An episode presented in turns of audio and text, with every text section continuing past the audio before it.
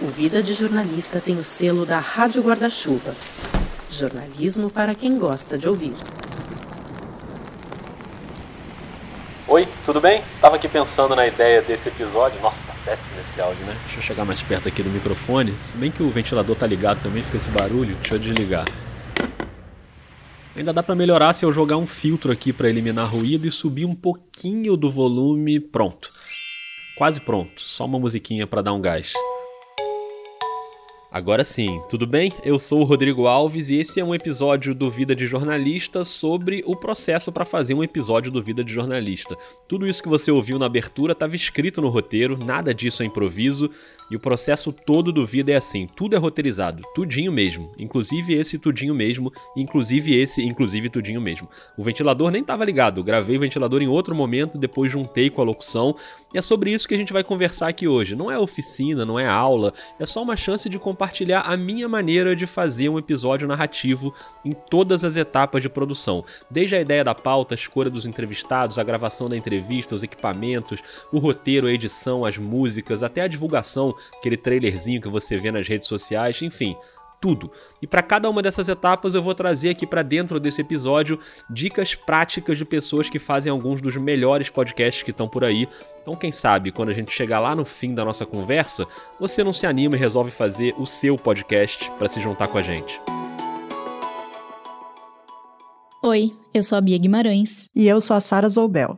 Nós somos as apresentadoras do 37 Graus. Eu sou Gabriela Viana e esse é o Voz. Eu sou Tomás Chiaverini e o 29 episódio de Escafandro já começou. Eu sou Raquel Baster. E eu sou Joana Soares. Você está ouvindo o podcast Cirandeiras. Eu sou a Aline Hack, a pesquisadora do direito que adora problematizar. Me chamo Tiago André e apresento História Preta. Oi, eu sou Juliana Dantas. Este é o 15 episódio da terceira temporada do Finitude. Sejam bem-vindas e bem-vindos a mais uma edição do Budejo. E quem compõe e toca música é a Mari Romano. Eu sou a Gabriela Maier e tô de volta com mais uma temporada do Põe Estante. Eu sou o Tiago Rogero, do Negra Voz Podcast.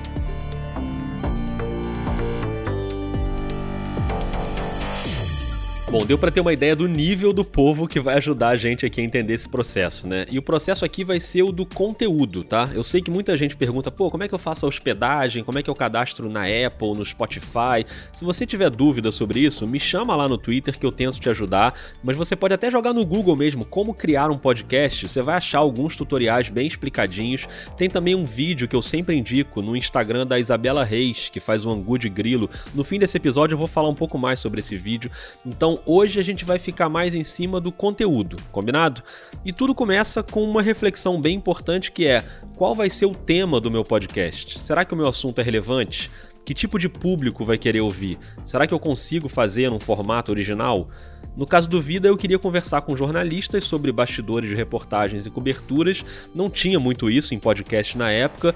E o formato é o de entrevistas, mas também narrativo, porque a ideia é sempre levar o ouvinte para dentro do papo, com roteiro, com sonorização, com aqueles trechinhos de áudio que você já está acostumado a ouvir, né? Estão sempre ali para ilustrar.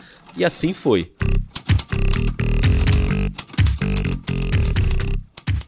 Depois que você define a ideia, o assunto e o formato, tem uma coisa bem importante para fazer que é um episódio piloto, um teste que não vai pro ar para botar ali a mão na massa e ver como é que fica. Mas não sou eu que vou falar sobre episódio piloto porque tá na hora da primeira dica. Toda vez que você ouvir esse sininho, alguém vai entrar no papo para dar uma dica. E o primeiro é o grande Tiago Rogero, do podcast Negra Voz. Tiago já deu oficina de podcast, serão? Eu espirrei no meio da locução, ok. Claro que eu tiraria isso, mas nesse episódio específico eu não vou tirar. E eu juro que isso não estava no roteiro. Mas enfim, voltando, o Thiago já deu oficina de podcast, como eu falei. Ele é um cara super preocupado em passar adiante o conhecimento, então é ele que vai contar pra gente a importância de gravar um episódio piloto. Fala, Rodrigo. Tudo bem, cara? Bem-vindo, Thiago. É, olha, uma dica que, que eu gosto de frisar bastante quando eu dou uma oficina de produção de podcasts é sobre a importância de fazer um piloto, que é um primeiro episódio talvez, do que vai ser o podcast, mas que, que ele seja feito antes de se começar de fato a produção do podcast, para que se tenha uma ideia já do que vai ser o tema do podcast, o formato, a audiência que se pretende, tempo de duração, enfim, o piloto ele vai dar uma amostra de tudo isso. E eu acho importante que se faça um piloto, tanto para mostrar para você mesmo que está produzindo que você é capaz de fazer aquilo e que você está disposto a fazer aquilo, para você ter contato com que vai ser aquela rotina, né, e ver como que aquilo se encaixa dentro da sua própria rotina. E é importante também para o caso de quem for, por exemplo, vender o seu podcast, o seu projeto de podcast, que seja para uma mídia ou que seja para uma empresa, por exemplo, porque as pessoas têm ideias, né? Tem muita gente tendo ideias é, incríveis no papel, mas o piloto é quando você demonstra que você de fato tem a capacidade de entregar aquilo que você está oferecendo, né? E aí, a partir desse piloto, você pega o piloto, manda para pessoas que você confia, que vão te dar é, um retorno sincero sobre aquilo, de preferência pessoas que sejam ouvintes de podcasts, para você mudar quantas vezes forem necessárias o piloto e a partir disso você começar de fato a produção do seu podcast já com um caminho melhor traçado assim. Muito bom, Thiago, obrigado. Inclusive, se eu ouvisse essa dica uns dois anos atrás, eu teria feito diferente com vida porque eu não gravei um piloto. E fez falta, porque se você voltar lá nos primeiros episódios, você vai ver que eu penava com áudio naquela época. Mas enfim, rolou e a partir daí é episódio toda semana, o que leva a gente para outro desafio: as ideias de pauta quem vai estar em cada episódio, quais vão ser os temas, isso pede um mínimo de organização. No caso do Vida, eu uso o Google Docs, tenho lá um documento com uma lista enorme de possíveis entrevistados e eu vou dividindo por área do jornalismo, por tema, e ali eu vou tentando me organizar. Rola muito também de receber sugestões de temas, que são muito bem-vindas.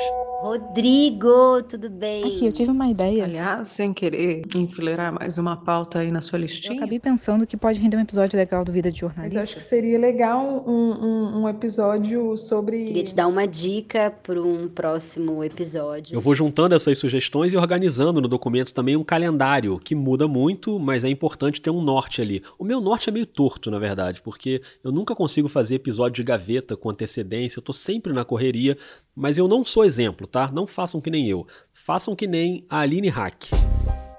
A Aline faz o Olhares, ela entrevista mulheres de várias áreas e ela é a rainha da organização. Ela tem vários episódios de gaveta, eu já vi as pastinhas dela para organizar a produção, é um negócio muito profissional. Então agora a gente recebe a Aline para contar um pouco dessa experiência de organizar a produção.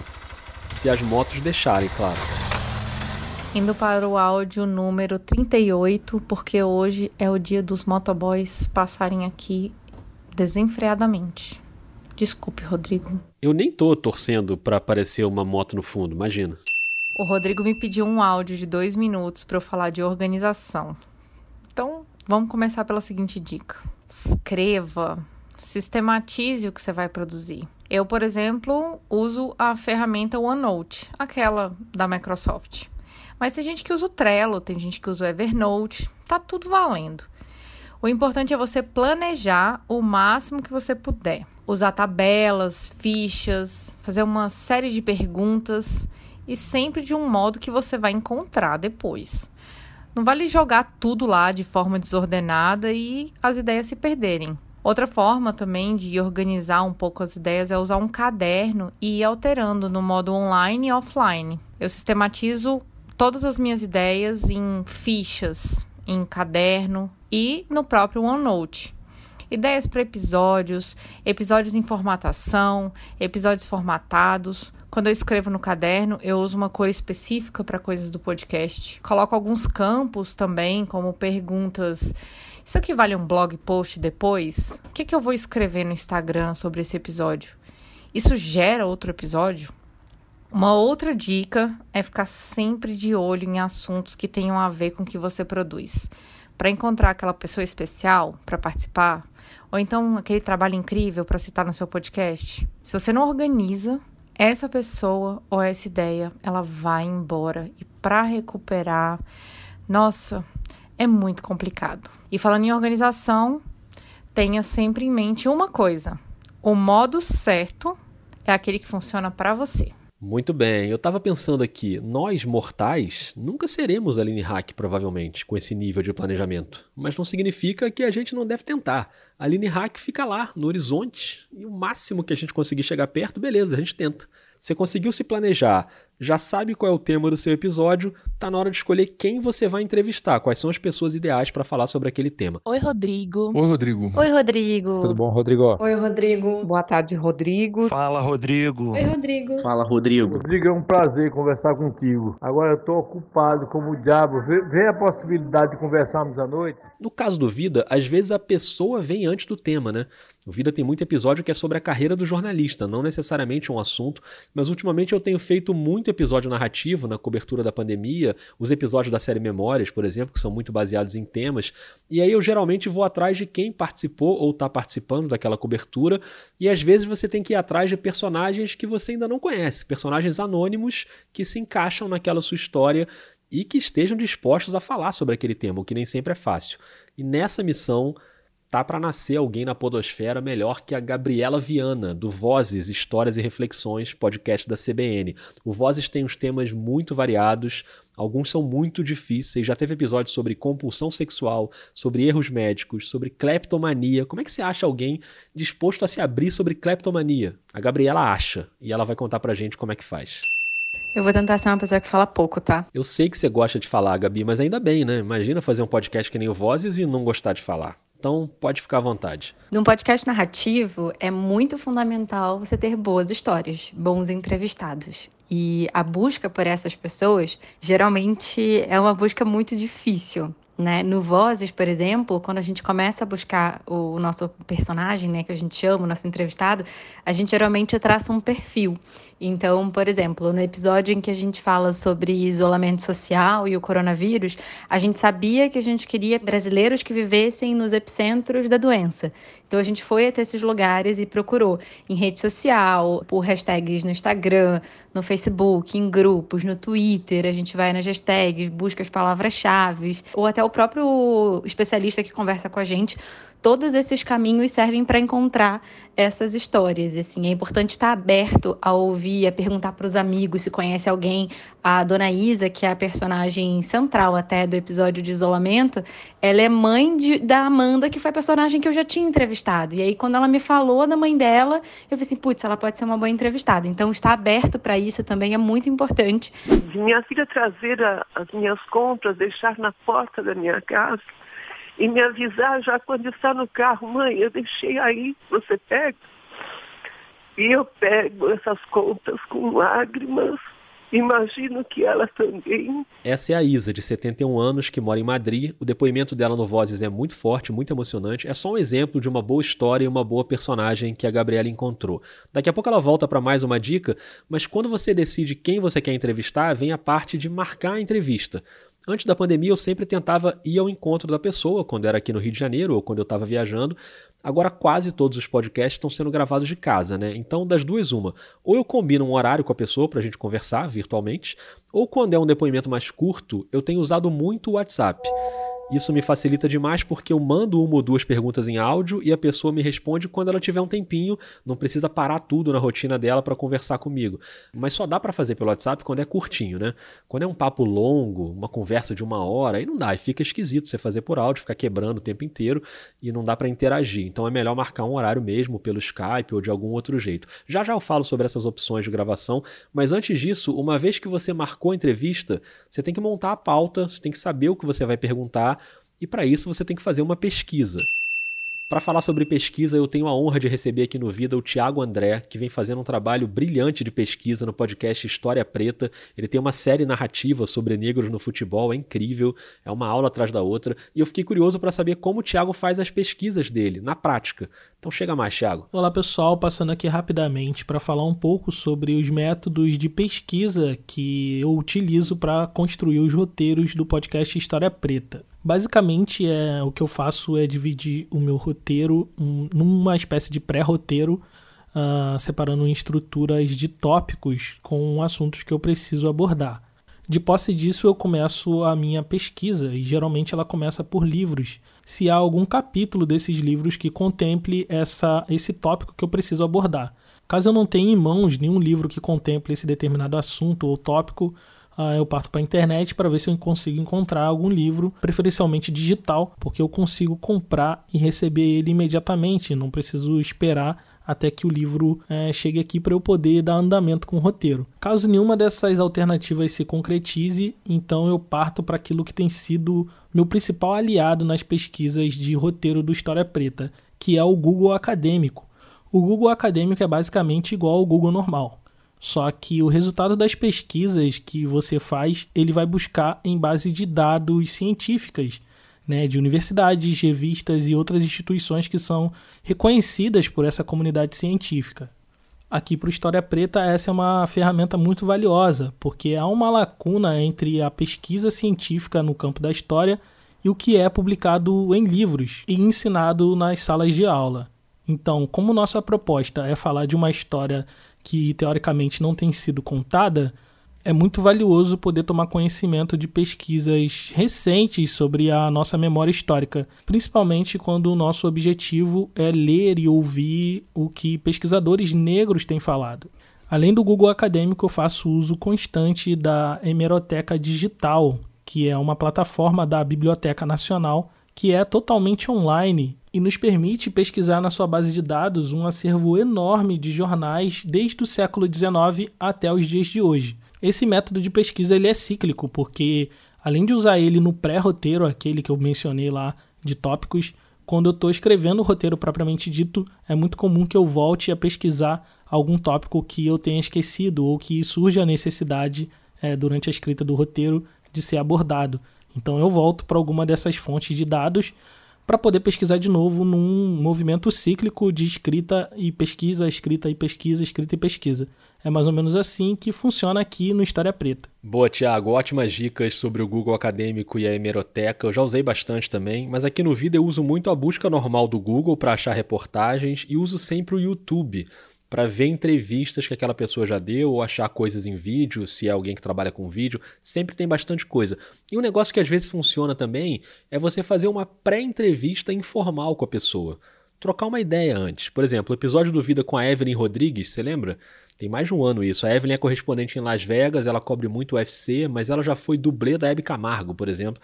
Eu sabia que ela tinha muitas histórias assim engraçadas, mas não sabia todas. Então, antes de montar a pauta, eu falei, Evelyn, você pode fazer um resuminho bem rápido para mim com algumas coberturas relevantes que você acha legal a gente abordar? E ela me mandou uns áudios antes da entrevista.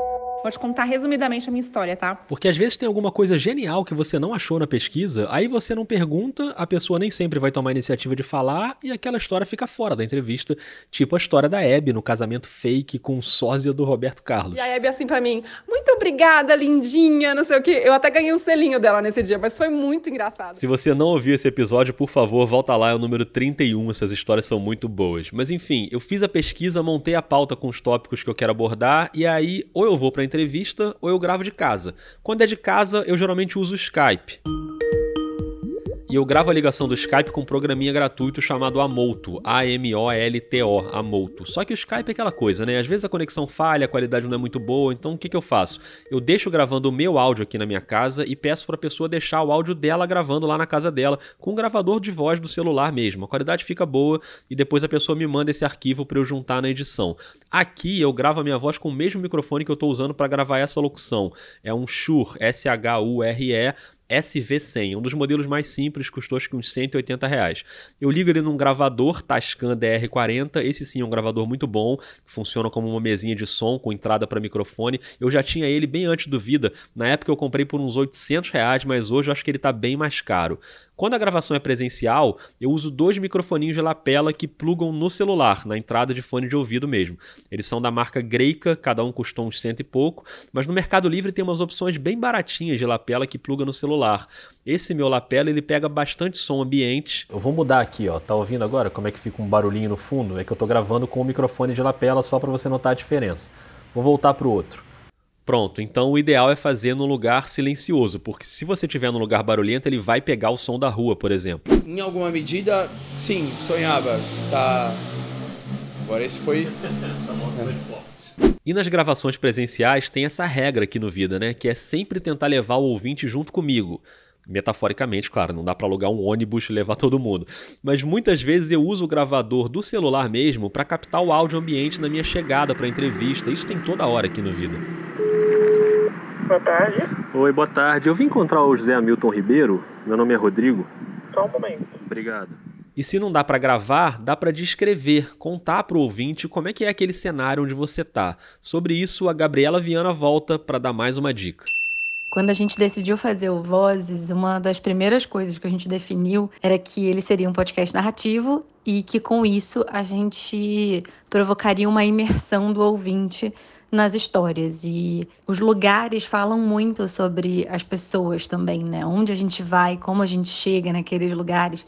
Tudo isso ajuda a contar a história, são elementos importantes para contar a história. Afinal, você está tentando prender o teu ouvinte ali por uma hora, por 40 minutos, uma hora. A narrativa dos lugares, assim, descrever os lugares, descrever as sensações, os cheiros, tudo isso para a gente é muito importante. Então, geralmente, quando nós vamos a campo, sou eu e mais uma, uma ou duas pessoas. A gente vai com cada um com, com um gravador na mão e cada um anotando e observando e sentindo, e depois a gente compartilha as sensações, o que, que a gente viu, o que, que tinha naquele ambiente que faz diferença para contar a história, porque também ser uma, uma questão que não, não vai fazer diferença, não vai trazer um elemento a mais sobre aquele personagem ou para aquela história, para a gente não é interessante. A gente sempre fica muito atento a isso, assim, o que, que vai fazer diferença naquele contexto para o ouvinte se sentir presente, para ele estar tá ali junto com a gente é, naquela entrevista, sabe? Naquele momento do episódio. Acho que a grande magia do áudio é justamente essa, essa facilidade de criar um cenário. Então, se a gente pode ajudar a fazer isso, provocar essa imaginação, é perfeito. Obrigado, Gabi. Muito importante isso de levar o ouvinte para dentro do cenário, mas claro que também é muito importante a entrevista em si, né? A conversa. E aí, seja pessoalmente ou à distância, conduzir uma entrevista parece simples, mas não é. E saber ouvir a pessoa e ao mesmo tempo processar o que a pessoa está falando para saber se a sua próxima pergunta vai ser aquela que está na pauta ou se você vai ter que desviar um pouco o caminho, porque isso acontece muito, é complexo o negócio. Isso sem falar nos temas difíceis, né? Para falar um pouco de condução de entrevista, eu vou chamar agora a Juliana Dantas, do podcast Finitude. Oi, Rodrigo, prazer estar aqui no Vida, que é meu vício semanal, para falar de uma das minhas grandes paixões, que é o Finitude. Bem-vinda, Juliana. Eu já falei várias vezes do Finitude aqui no Vida. Se por acaso você ainda não ouviu, busca aí no seu celular. Até antes da dica, eu vou aproveitar para te mostrar um trechinho do episódio dessa semana. E hoje eu te convido para entender como o racismo se manifesta no sistema de saúde. Hoje está aqui comigo uma profissional do mais alto gabarito, Silvana Aquino. Meu pai viveu uma situação de muita fome na infância, dificuldade ele fala sempre isso: ou eu estudava ou eu comia. Como sempre, imperdível e como sempre a Juliana falando com muita delicadeza sobre temas difíceis, ouvindo as pessoas e tendo muita empatia por elas. Então vamos entender melhor como funciona esse processo para Juliana. É, falando um pouquinho da condução das entrevistas, bom, eu, eu lido com temas que são difíceis mas eu acho que a própria premissa do finitude ela ajuda na condução das conversas, que é o acolhimento, né? Que é a gente aceitar que há determinadas situações de dor na nossa vida, em todas as vidas, né? E que então a gente precisaria socialmente estar disposto a abrir espaço para que isso exista e que opere plenamente na vida de cada um, né? Então eu acho que romper com o mito de que o jornalista é sempre frio, isento e lá num lugar distante, acho que é o primeiro passo, assim, me colocar junto com o entrevistado, né, falar no meio da conversa um, pô, eu sinto muito, né, deixar que os silêncios aconteçam também é informação, deixar que um suspiro apareça também é informação, né, manter o respeito com esse entrevistado, deixar no tempo dele a história, a conversa, perceber ali o que, que às vezes faz o olho brilhar. Acho que o respeito e a alteridade acho que são as, as coisas que mais me, me ajudam nessa condução. E aí o resto é literalmente conversa. Obrigado, Juliana. E você que está aí ouvindo, faz favor de escutar o Finitude e todos os podcasts da Rádio Guarda-Chuva. Os outros ainda vão aparecer aqui nesse episódio. Pode esperar. Mas continuando, gravou a entrevista, ou as entrevistas, ou os depoimentos, captou os áudios bonitinhos lá na chegada, gravou o ambiente, tá com tudo gravado? Então tá na hora de começar uma parte fundamental de um episódio narrativo, o roteiro. E antes de você cair no roteiro, você tem dois minutinhos para ouvir a palavra da Bia Guimarães? Tá, vamos lá. A Bia, você já sabe, faz o 37 Graus com a Sara Azobel, um podcast genial com um dos melhores roteiros que você vai encontrar. E é claro que eu quero saber qual é a dica do 37. A nossa dica é Nunca fazer um roteiro com base em transcrições de entrevistas ou transcrições de, de áudio de arquivo. É sempre fazer o roteiro com base nos pedaços de áudio que você quer usar. Então, por exemplo, você foi, fez várias entrevistas, é, coletou áudio em campo, cenas, né? Gravou cenas acontecendo, pegou uns áudios de arquivo que você quer usar. Então você vai olhar todo esse material, selecionar os trechos que você acha que são a nata do negócio, então as melhores falas que o seu entrevistado falou, a hora que, a hora que ele mais brilhou e etc. Você já vai cortar esses pedacinhos aí de, sei lá, 20 segundinhos cada, 30 segundinhos cada, e vai organizar isso no, no seu software de edição, lá com todos os pedacinhos lá, os picotinhos. É, e a gente vai navegar aí uns 30, 40 minutos até a linha de Recife, que fica em torno de 6 quilômetros da praia aqui de onde a gente está. Então, por exemplo, se você fez uma entrevista de uma hora e meia, dá para você reduzir isso aí para tipo 20 minutos de picotinhos. E aí você vai tentar organizar isso numa sequência que você acha que faz sentido na sua cabeça, que é só para você começar, depois vai mudar, mas é provisório, e vai tentar construir o roteiro com base nesses áudiozinhos que são a nata do que você coletou. Isso quer dizer que você vai fazer uma narração que vai costurar tudo isso. E isso você pode fazer, inclusive, tentando falar, sem escrever o roteiro antes, tentando falar de cara, improvisar um roteiro enquanto você toca essas sonoras para você mesma. Você pode, inclusive, colocar para gravar no seu software de edição, você falando, e depois ver se você acha que é legal de usar o que você disse, que vai rolar de um jeito natural. Então, por exemplo, tem uma sonora do entrevistado X falando isso, uma, entrevistado, uma sonora do entrevistado Y falando aquilo. E eu quero criar uma ponte entre as duas coisas. Então, eu vou improvisar aqui do meu jeito é, o que, que eu falaria. E depois eu vejo se ficou legal e vou querer usar no roteiro. Enfim, é um jeito de ensaiar, testar o roteiro e roteirizar ao mesmo tempo. Você ouviu, né? Bom, áudio que termina com gato miando, já gostei. E gostei mais ainda da dica da Bia. Acho que é parecido como eu faço.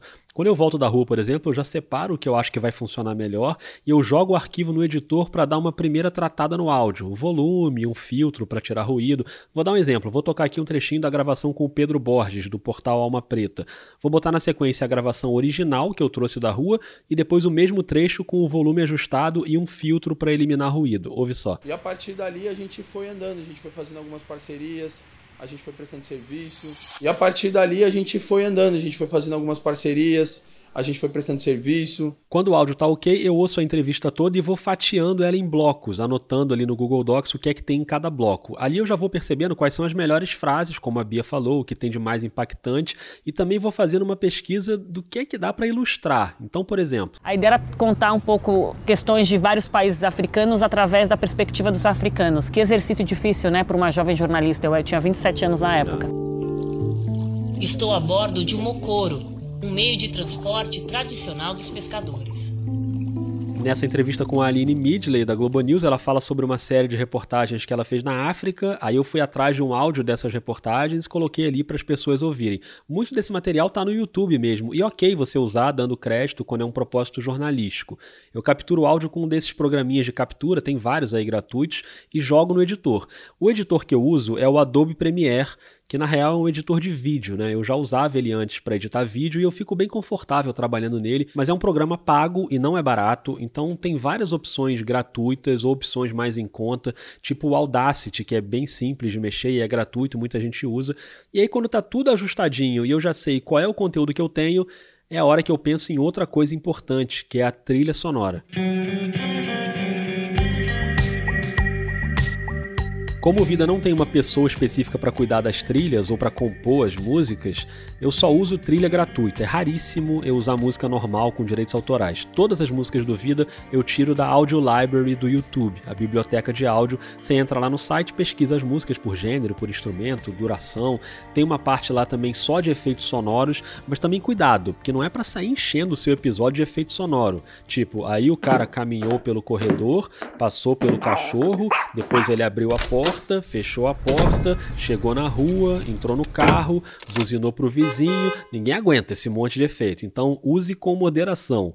E às vezes dá para você criar os seus efeitos. Isso é uma delícia também de fazer. Eu lembro que no episódio sobre a Copa de 70, o Silvio Lancelotti, ele citava uma cena que ele estava na prefeitura e um funcionário entrou com umas plaquinhas de metal penduradas num cordão. Aí eu aqui na minha casa peguei o cabo do celular, pendurei nele umas presilhas de metal que eu tinha aqui de uma cortina e fiquei batendo com uma chave de fenda para simular esse som. Olha só como é que ficou. Jamais vou me esquecer, final de 67, eu, na minha sala, na prefeitura, entra um cara com um colar cheio de fichinha de metal, um martelo, um monte de pregos, e ele entra e começa pá, pá, pá, bateu na minha mesa, bateu na minha cadeira, bateu no meu arquivo, bateu na minha máquina de escrever. Mas sobre as músicas, voltando às músicas, lá na Audio Library, na biblioteca de áudio, já fiz várias pesquisas e fui baixando as músicas e montando o meu próprio banco. Vira e mexe eu volto lá e salvo umas músicas na minha pastinha trilhas, e aí dá para dividir por temas, música mais alegre, música mais dramática, música mais divertida que eu usei, por exemplo, no episódio com as crianças. Eu uso muito umas que são só um ambiente sonoro, só uma cama para ficar ali no fundo. E eu tento ir buscando referências em podcasts que eu admiro. Os podcasts narrativos americanos são muito bons nisso, mas tem bons exemplos aqui no Brasil também, como o 37, que eu já citei. O Vozes usa muita música, é um trabalho muito bem feito. E um que eu amo a música, inclusive o tema de abertura, é o podcast do Bernardo Esteves, A Terra é Redonda.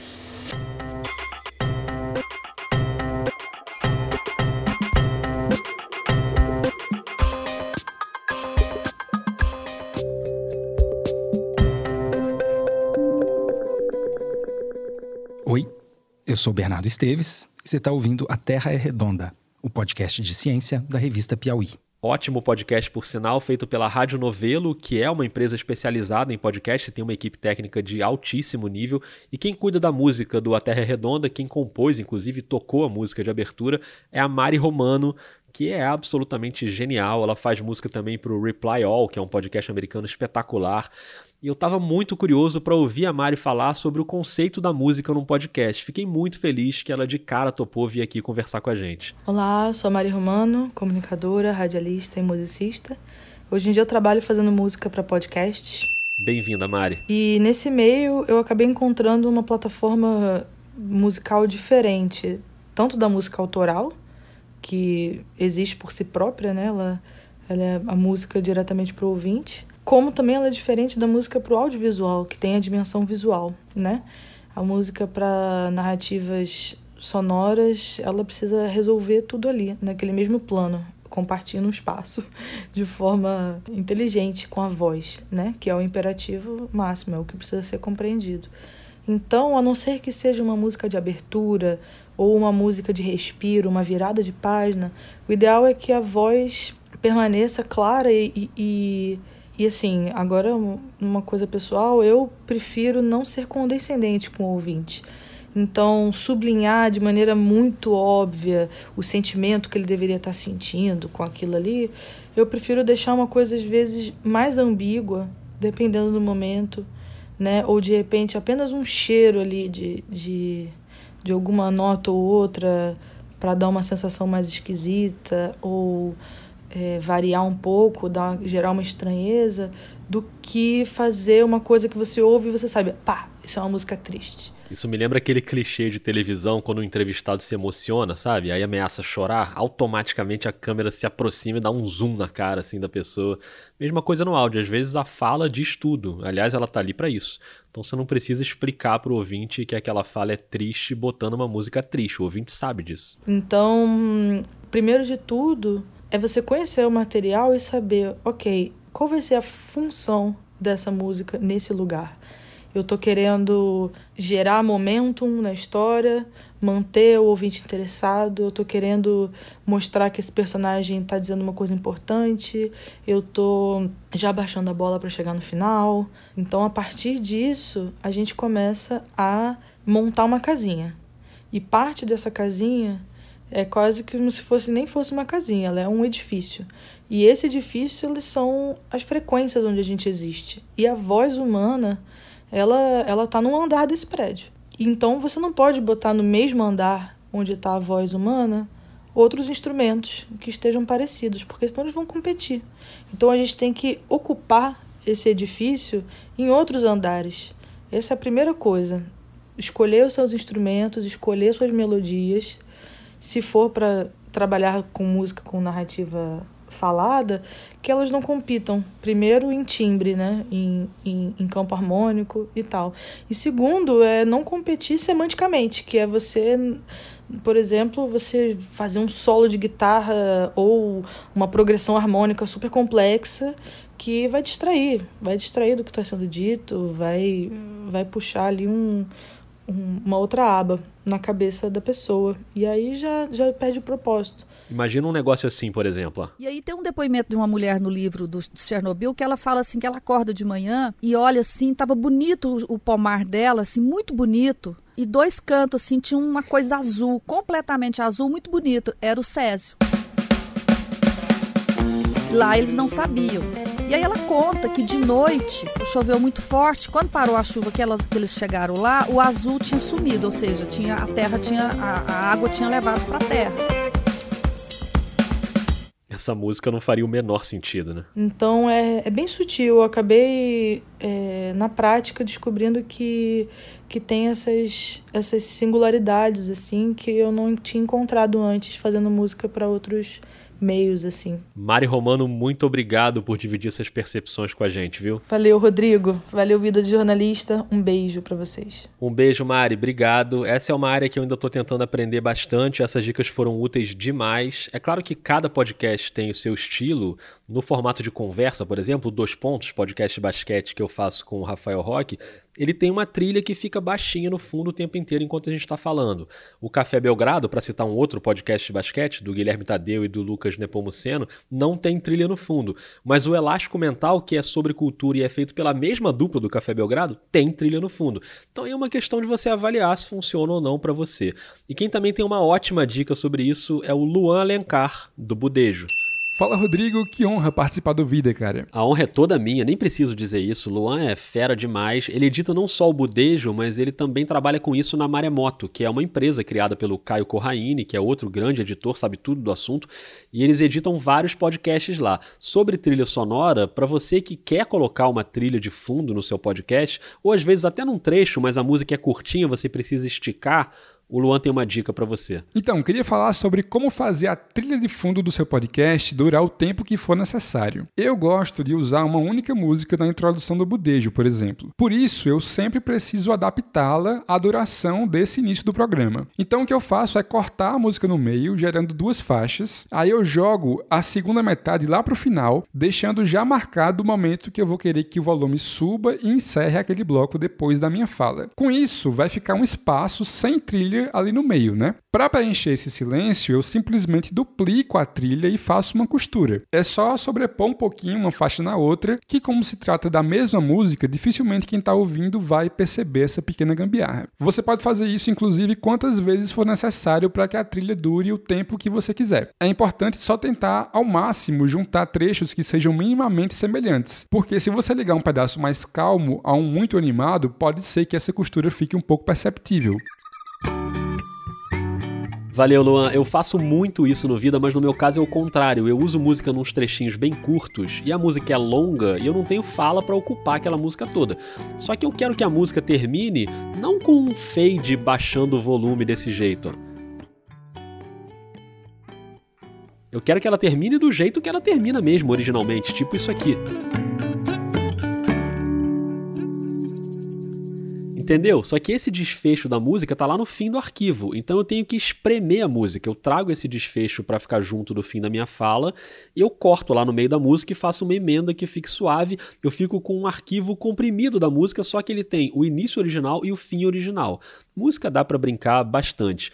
Então, quando eu já separei minhas músicas, já sei quais são as minhas entrevistas, as ilustrações de áudio, e aqui não tem muito certo e errado, tem o jeito como cada um faz. Tem gente, por exemplo, que escreve o roteiro todo, do início ao fim, transcreve as entrevistas, separa os trechos que vai usar, escreve as falas da locução, e quando o episódio está todo pronto no papel, aí vai para o programa de edição. Eu faço um pouco diferente. O que eu monto no papel, que na verdade nem é o papel, né, é no Google Docs, é um esqueleto do roteiro, uma estrutura do episódio. O Vida de Jornalista tem o selo da Rádio Guarda-Chuva. Jornalismo para quem gosta de ouvir. A estrutura no começo geralmente é parecida. Abre com essa vinhetinha da Rádio Guarda-Chuva, eu faço uma introdução, apresento temas, convidados e começo a botar o povo para falar. A essa altura eu já montei mais ou menos a ordem dos assuntos e a ordem de todo mundo que vai entrar para falar. A questão é que eu vou fazendo isso pulando do Google Docs para o editor de áudio. Eu vou escrevendo meu roteiro ao mesmo tempo em que eu vou editando.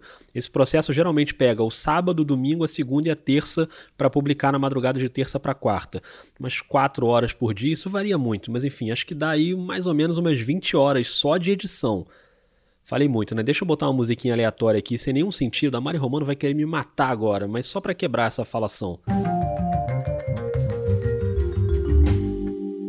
Pronto, respirei. Agora deixa eu falar sobre um ponto específico da edição que é como cuidar da fala do entrevistado. Eu costumo cortar muito pouco no Vida, geralmente eu já faço a entrevista mais ou menos do tamanho que eu vou usar, eu corto pouca coisa, mas você tem podcasts como Maria Vai com as Outras, por exemplo, que a Branca Viana já disse que às vezes a entrevista tem quase duas horas e ela usa 15 minutos. E é isso, sem medo de cortar. Cortar e enxugar é sempre bom. Eu sofri para cortar esse episódio aqui, inclusive, a primeira versão dele ficou com uma hora e meia. Mas quando você vai lapidando e deixando só o que você tem de melhor, o resultado sempre fica muito mais agradável de ouvir. E por falar em agradável de ouvir, eu trabalho muito em cima das falas para ajeitar a fala mesmo, porque todo mundo fala de um jeito natural, né? E ok se você deixar o original, se você deixar do jeito como a pessoa fala. Mas eu vou dar um exemplo aqui do episódio que eu gravei com os estudantes recentemente. Eu vou mostrar uns trechinhos da fala da Samara Vobeto, da Federal de Santa Maria. Você lembra dela? E a Samara é um bom exemplo porque ela fala super bem, com pensamento muito organizado. A fala dela já vem quase editada, quase pronta. Mesmo assim, sempre dá para ajeitar uma ou outra coisinha para ficar mais suave do que já estava. Por exemplo, esse trecho. A universidade iria paralisar as suas atividades. Reparou que teve uma quebrada ali no paralisar?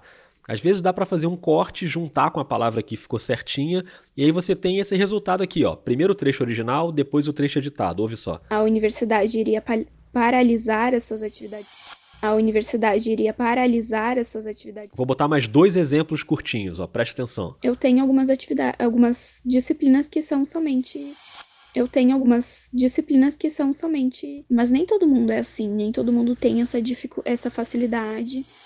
Mas nem todo mundo é assim, nem todo mundo tem essa facilidade. Esse último, quando você ouve a versão editada, você não diz que entre o essa e o facilidade tem um corte ali, tem uma junção que tem que ser no ponto exato, senão fica esquisito. Vou tocar de novo. Ó.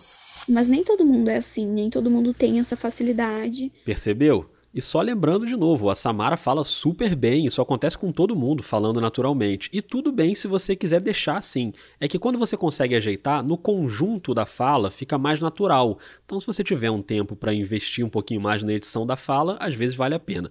Fala, Rodrigo, beleza, cara? Esse é o Tomás Chiaverini, da Rádio Escafandro, um podcast 100% narrativo, na veia, reportagens profundas. Eu chamei o Tomás para ele comentar um pouco uma coisa que ele faz muito bem e que eu passei a fazer mais ouvindo ele fazer e ouvindo outros podcasts, como o 37 Graus também, que faz isso muito bem, que são as intervenções na fala do entrevistado. Em vez de deixar correr ali uma fala de 3, 4, 5 minutos, você vai quebrando com pequenas inserções, costurando aquela fala.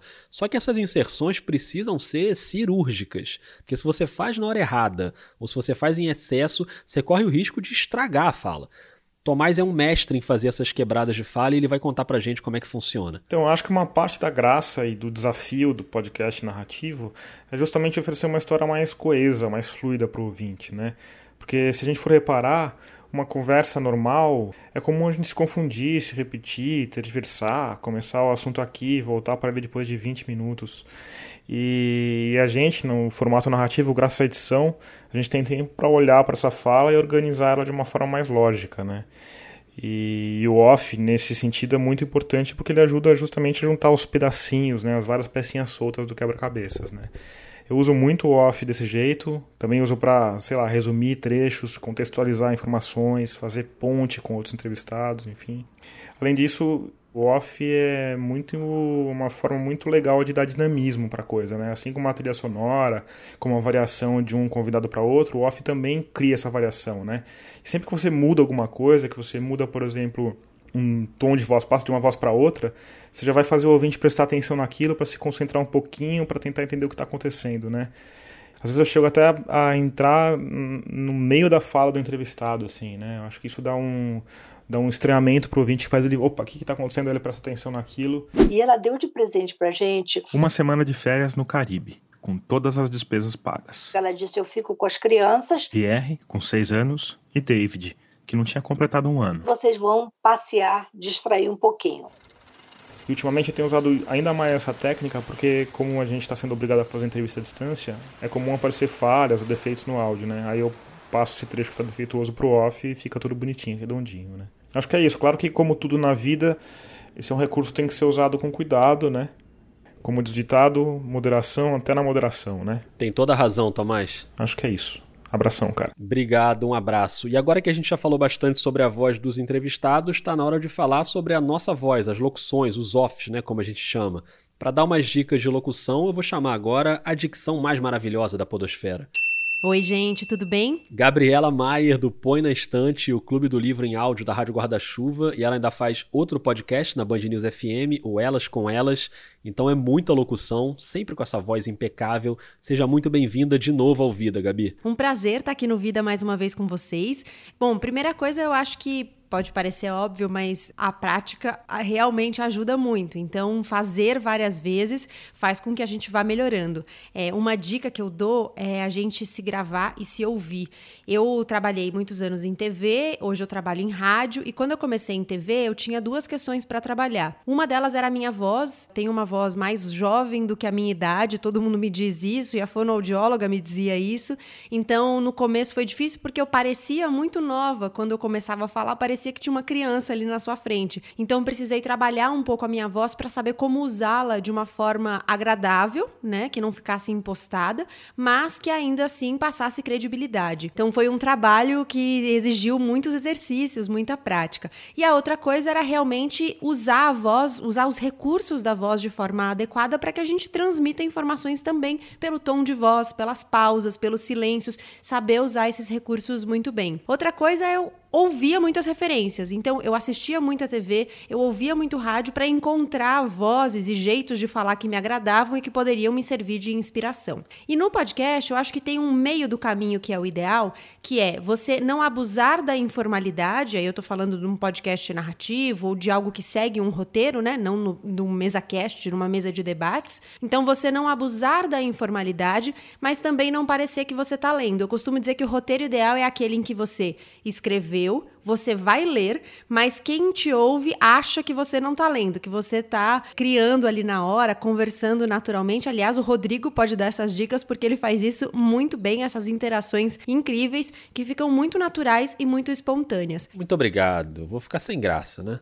Inclusive, até esse agradecimento eu escrevi no roteiro. Então, você ter um texto escrito e aos poucos, conforme você tem segurança, você não ter medo de improvisar em cima daquilo que você escreveu. Fazer um comentário extra que te ocorreu na hora. Saber que o roteiro ele é um guia, mas ele não é uma amarra. Espero ter contribuído. Obrigada pelo espaço, Rodrigo. Um beijo para você e para os ouvintes do Vida. Contribuiu demais. Essa parte da locução é bem importante. E aí, quando você está com todo o material pronto, locuções, roteiro, entrevistas editadas, os áudios mais legais ali nos lugares certos, as músicas bonitinhas.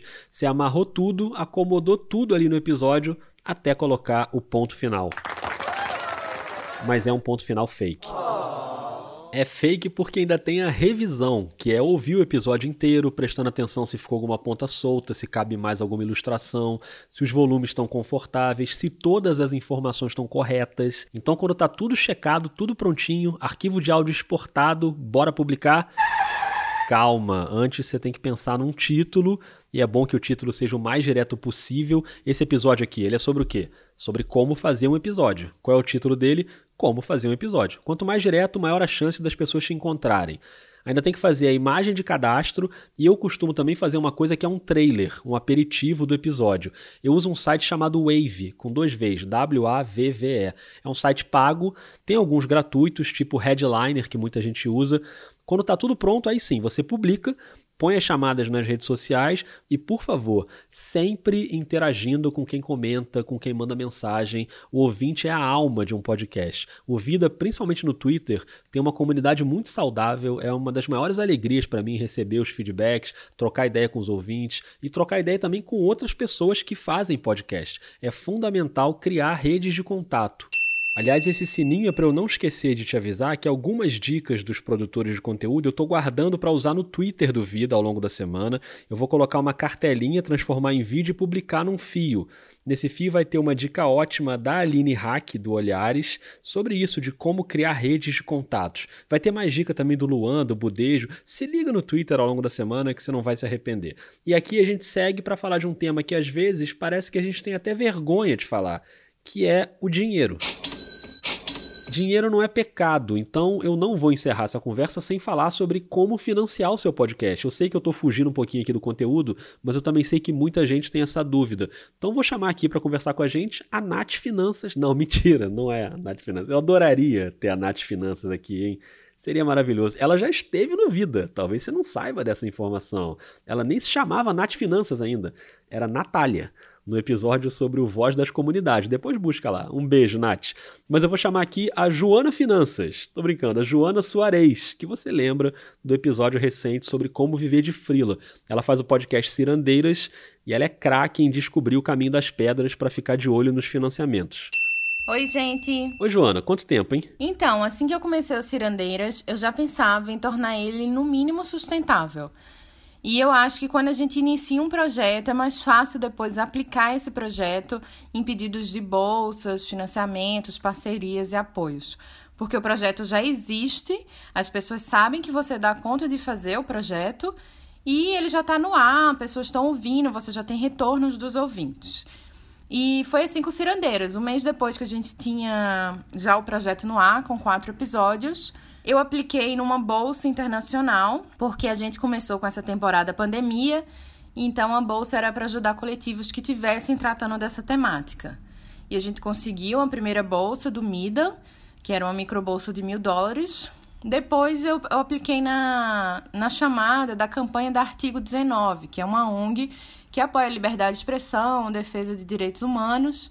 E a gente entrou também com esse gancho da pandemia, como coletivo de comunicação, que por a gente ser também um projeto jornalístico e que estava com a temporada da pandemia. Então a gente também entrou nessa campanha deles, que Artigo 19 apoiou 23 coletivos com 8 mil reais. E é isso, sempre a gente tentar viabilizar é, o nosso projeto, porque é um trabalho artesanal de muito esforço, de muita dedicação. Para cada episódio do Cirandeiras, a gente leva 30 horas no mínimo para conseguir construir um episódio de 30 minutos, porque é um episódio narrativo, pesquisado, roteirizado, né? Então, ele precisa ser remunerado, a gente precisa se dedicar a esse trabalho e sem uma remuneração a gente não conseguiria. Fica de olho nos editais, nos prêmios, nas formas de arrumar patrocínio e parceria para os projetos que são feitos com muito esforço e dedicação, que a gente está dando de graça aí para as plataformas, né, Spotify, Apple Podcast, mas eu espero que mais para frente haja outras formas de monetizar também. Tomara, Joana. Valeu, Rodrigo. Beijo. Beijo. Dicas sempre valiosas da Joana. Importante calcular quantas horas você gasta para fazer um episódio. No vídeo esse processo varia muito, mas num cenário ideal, já falei aqui que só a edição pode consumir quase 20 horas, né? Se contar todas as etapas que a gente atravessou aqui hoje, dá para jogar essa conta aí tranquilamente para 30, 40, até 50 horas, dependendo do episódio. Eu lembro que o episódio da série Memórias sobre a Guerra do Vietnã, só a edição dele durou três semanas. Quando eu acordei de novo, Eu já estava no helicóptero, né? O helicóptero voando faz aquele barulhinho, né? Tá, tá, tá, né? A brisa, o helicóptero produz, dá aquela brisa, o barulhinho do helicóptero, mais a morfina. Eu falei, mas que barato que é essa guerra. Né? mas que barato, que coisa gostosa, né? Foi um episódio que certamente passou das 100 horas de produção, talvez 150 horas. É um custo de tempo, um custo de dinheiro, então vale sempre ter esse cálculo na cabeça. Bom, acho que deu para ter uma boa ideia, né, de como nasce um episódio, sempre lembrando mil vezes que cada um tem o seu processo, não tem isso de certo e errado. Eu só quis compartilhar aqui o meu jeito de fazer e recomendo que você ouça muito esses podcasts todos que passaram por aqui e muitos outros. Ouça o Projeto Humanos, do Ivan Mizanzuki, que é uma espécie de pai de todos quando o assunto é podcast narrativo. O Ivan é um craque. Tem muitos outros narrativos no Brasil. Tem os gringos, né? Aí é uma lista imensa. Radio Lab, o This American Life, o Heavyweight, o Reply All que eu citei aqui, o Outside In, o 1619 do New York Times, super premiado. Não tem desculpa. Você tem que ouvir podcast narrativo e pegar várias dicas de conteúdo Sobre a forma, essas questões antes de você botar o seu podcast no ar, o equipamento, a hospedagem, o cadastro, eu sempre recomendo um vídeo da Isabela Reis, que faz o Angu de Grilo com a Flávia Oliveira. No Instagram dela, no IGTV, tem um vídeo dando várias dicas práticas para botar um podcast no ar sem gastar nada. Desde que eu comecei o Angu de Grilo, muita gente começou a me perguntar, Isabela, como faz para gravar um podcast? O que eu preciso para gravar um podcast? Gente, é muito simples. É muito bom, vai lá e assiste. E ouve o Angu de Grilo também, que não é narrativa, é uma conversa, mas é bom demais. E claro, qualquer dúvida que você tiver, me chama. Eu tô no Twitter e no Instagram com a mesma arroba, vida underline jornalista. E tem o um e-mail, podcastvidadejornalista.gmail.com. Me diz o que você achou do episódio. Espalha esse episódio por aí para quem você acha que pode aproveitar as dicas. E não esquece de dar uma olhada lá nos planos de apoio no Catarse ou no PicPay. Você viu que essa produção toda tem muito custo e o único financiamento direto do Vida é esse apoio dos ouvintes. Agradeço demais a todos os apoiadores. Ah, e um aviso antes de apagar a luz. O Vida vai tirar duas semaninhas de folga agora, tá? Não briga comigo não. As últimas semanas foram bem puxadas, já são 15 episódios seguidos aí na segunda temporada. Tô precisando dar um respiro aqui para organizar as ideias e para ver um filme, para ver uma série também, né? Porque tá todo mundo aí na quarentena maratonando série e eu tô ficando para trás. Mas eu vou continuar postando nos próximos dias material desse episódio nas redes sociais, uns prints de tela, colocar mais coisas ali sobre o processo. E em três semanas os episódios voltam, então não morra de saudade. Falei pra caramba nesse episódio, hein? Nossa senhora. Um beijo, um abraço e até mais.